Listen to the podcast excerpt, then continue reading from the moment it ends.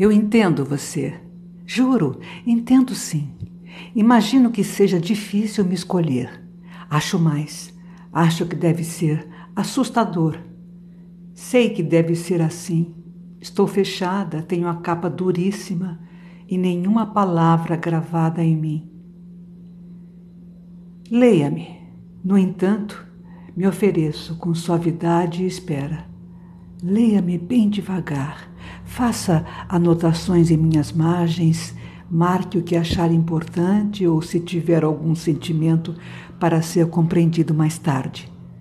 Mas, por favor, não me deixe esquecida, intacta, desconhecida. Eu ia dizer empoeirada, me recuso.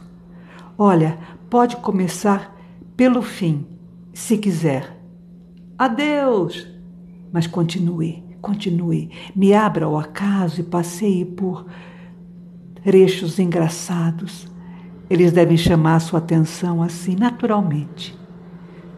Demore-se no que eu tiver de poético, de bobo mesmo, onde eu falo orvalho em vez de umidade, onde tem relva em vez de grama. Essas coisas de menina que me abrem, me permeiam e me finalizam. Eu acredito ser isso a poesia, o melhor de mim. O que eu rimo, o que eu choro, o que eu metaforo. Eu quero que me leia, página por página, sem parar, sem parar. Por favor, sem parar. Quero que não consiga desgrudar seus olhos de mim e que nem durma. Eu deixo você voltar quantas vezes quiser ao que houver em mim que lhe deixe feliz, que tenha feito você rir Olha, eu deixo você me decorar. Preciso muito que você me folheie, me leve, me deixe sempre ao seu alcance.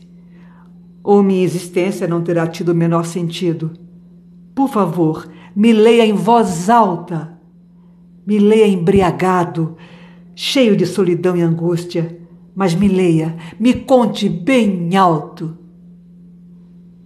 Texto de Cláudia Câmara metáfora sem refinamento.